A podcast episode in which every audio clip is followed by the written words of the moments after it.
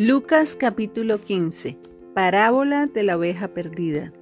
Los cobradores de impuestos y otros pecadores de mala fama a menudo venían a escuchar las enseñanzas de Jesús.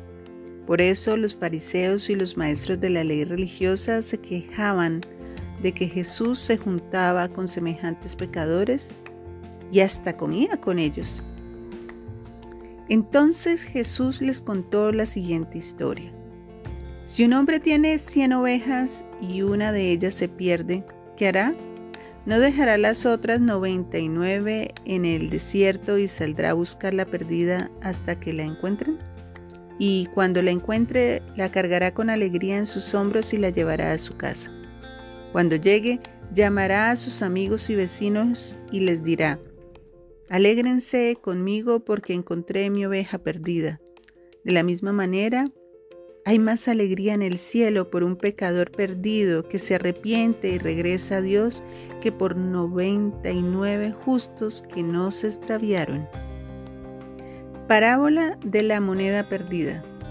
O supongamos que una mujer tiene 10 monedas de plata y pierde una.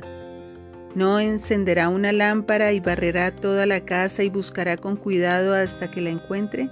Y cuando la encuentre llamará a sus amigos y vecinos y les dirá, Alégrense conmigo porque encontré mi moneda perdida. De la misma manera, hay alegría en presencia de los ángeles de Dios cuando un solo pecador se arrepiente. Parábola del Hijo Perdido. Para ilustrar mejor esa enseñanza, Jesús les contó la siguiente historia. Un hombre tenía dos hijos.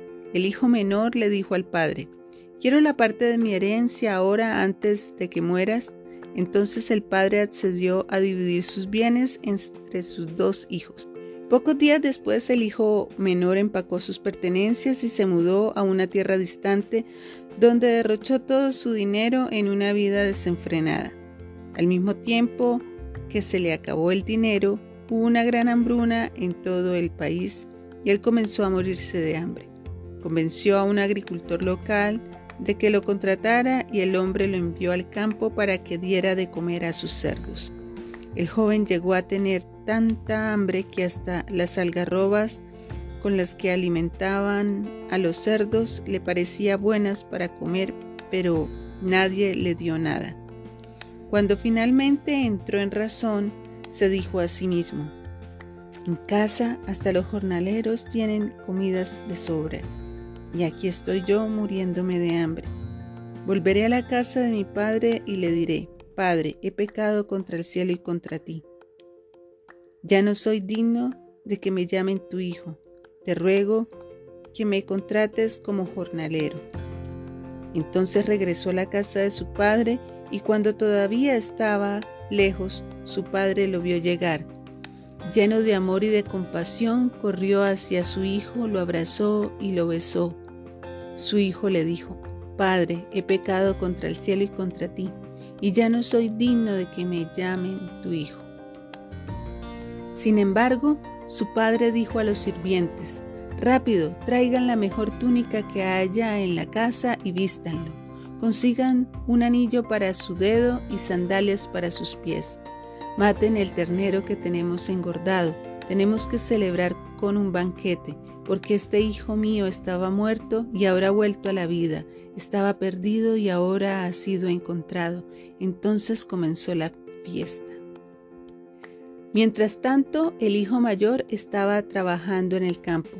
Cuando regresó, oyó el sonido de música y baile en la casa y preguntó a uno de los sirvientes que pasaba, tu hermano ha vuelto, le dijo, y tu padre mató el ternero engordado. Celebremos porque llegó a salvo.